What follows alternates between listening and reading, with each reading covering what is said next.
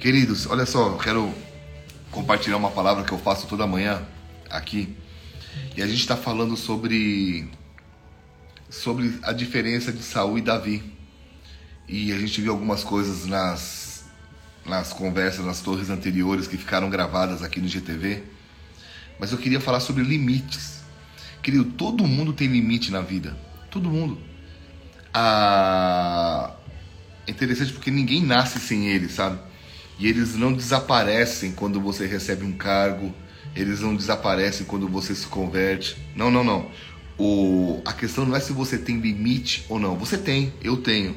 A questão é o que você vai fazer com eles, tá? Você percebe que na vida de Saul ele teve alguns limites. Esses limites o impediram de continuar. Querido, eu falei já esses dias também. O negócio não é ter, é manter. Não é ganhar algo, é sustentar algo. Eu sempre brinco do casamento, né? Que casamento é casar é fácil. Você vai no cartório e casa com quem você quiser. Mas sustentar o casamento já é uma coisa bem diferente. E o que eu estou querendo propor para você nessa manhã é que os seus limites não, não podem fazer você perder o que Deus está fazendo dentro da tua vida. Tá? Porque muitas pessoas estão dando desculpas. Ah, eu tenho limites. Ok, todo mundo tem, cara. Todo mundo tem mas o que você vai fazer através deles, tá? Então, quais foram os limites que impediram Saul de sustentar o reinado? Vamos lá. Todos eles foram baseados no caráter. Primeiro, medo. Ele teve medo de enfrentar o gigante Golias, se escondeu atrás da sua armadura, se escondeu atrás do seu exército. Segundo, impaciência. Quando Samuel falou para ele que não era para ele é, oferecer um holocausto, era para ele esperar, ele não teve paciência.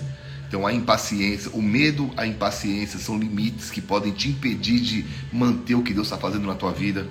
Negação, depois que Samuel, depois que Samuel disse que ele havia sido rejeitado por Deus, Saul continuou vivendo a vida como se nada tivesse acontecido. Ah, nada a ver. Esse nada a ver tem atrapalhado muita gente, tá? Impulsividade ele fez juramento sem pensar, quase teve que matar seu filho Jonatas. Para quem conhece a história sabe o que eu estou falando. Então, falsidade. Ele usou a filha dele para que Davi fosse enfrentar o Golias. E ele falou: se você ganhar do gigante, você casa com a minha filha. Mas lá no fundo é tipo assim: esse moleque vai morrer. Que... E ele acabou tendo que cumprir isso. Mas ele foi o quê? Ele foi falso ali. Outra, ciúmes quando as pessoas compararam Saul com Davi, ele ficou louco. Ele falou assim: não, não pode acontecer isso. E outra, ira. Ele tentou matar Davi. Então, se você encontra na tua vida é, essas características, medo, impaciência, negação, impulsividade, falsidade, ciúmes e ira, é, cada um de nós vai ter uma delas. Então a questão não é se você tem ou não, a questão é o que você vai fazer com isso. Por isso que nós começamos orando, por isso que a gente pede Espírito Santo nos ajuda. A Bíblia fala que ele é o nosso ajudador. E se é ajudador, ele está aqui para ajudar. Então, quando você tiver com medo, peça fé. Quando você tiver com impaciência, peça Deus me dá paciência, me ensina, me ajuda. E deixa eu abrir um parênteses aqui, rapidinho. Quando você pede mais paciência para Deus, sabe o que Deus vai fazer? E vai colocar um cara chato no teu lado, para você ter que praticar a paciência.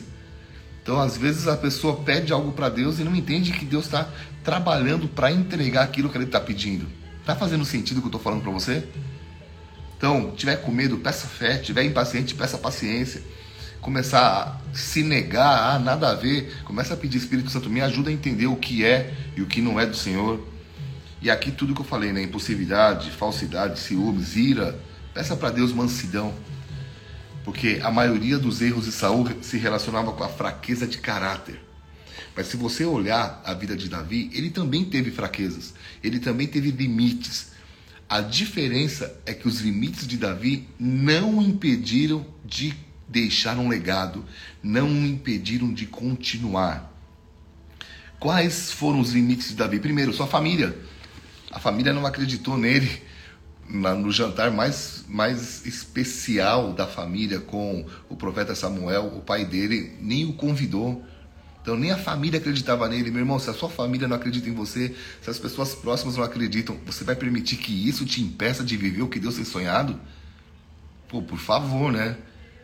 Segundo limite, o seu líder, amados, Saul vivia perseguindo Davi.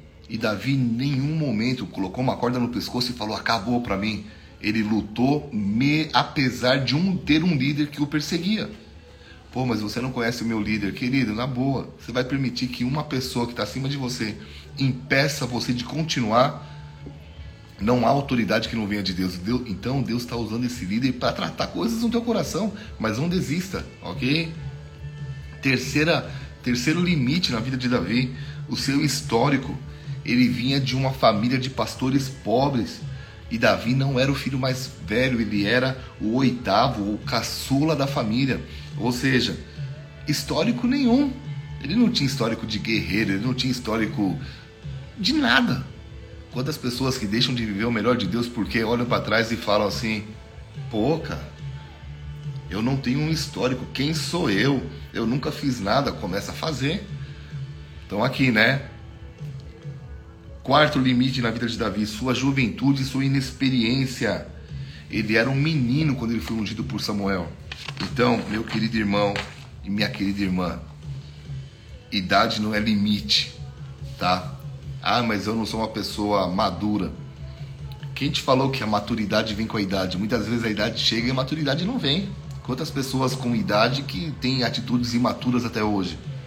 Por isso, se você encontra, e todos nós vamos encontrar limites na nossa vida, esse é o momento de você dizer: Deus, eu sei que eu tenho, mas eles não vão me impedir de viver os teus sonhos. A foto que eu postei hoje no TBT é um grande exemplo disso, tá? Naquela época, naquela foto exatamente, eu falei que eu conhecia a Vivi naquele dia, porque eu fui fazer aquela apresentação de skate que no final fiz o apelo e a Vivi se converteu junto com alguns amigos. Um deles hoje é o pastor do Bola de Neve de Guarapuava, o Tener. Então foi naquele dia. E e cara, como eu fui xingado, como eu fui criticado, você acha que Deus vai usar o seu esporte? Você acha que Deus vai usar o seu jeito de agir? Você acha que Deus vai, vai, vai usar você? Você não tem nem roupa de crente. E amado, tô aqui depois de tantos anos, isso foi em 96, 97, 96. Ou seja, Valeu a pena ouvir o que Deus tinha para mim, não o que os homens estavam falando? Claro que valeu. E eu não estou falando que quem me disse o contrário eram pessoas que estavam passando do outro lado da rua. Eram pessoas próximas que me conheciam e a ideia era me afetar.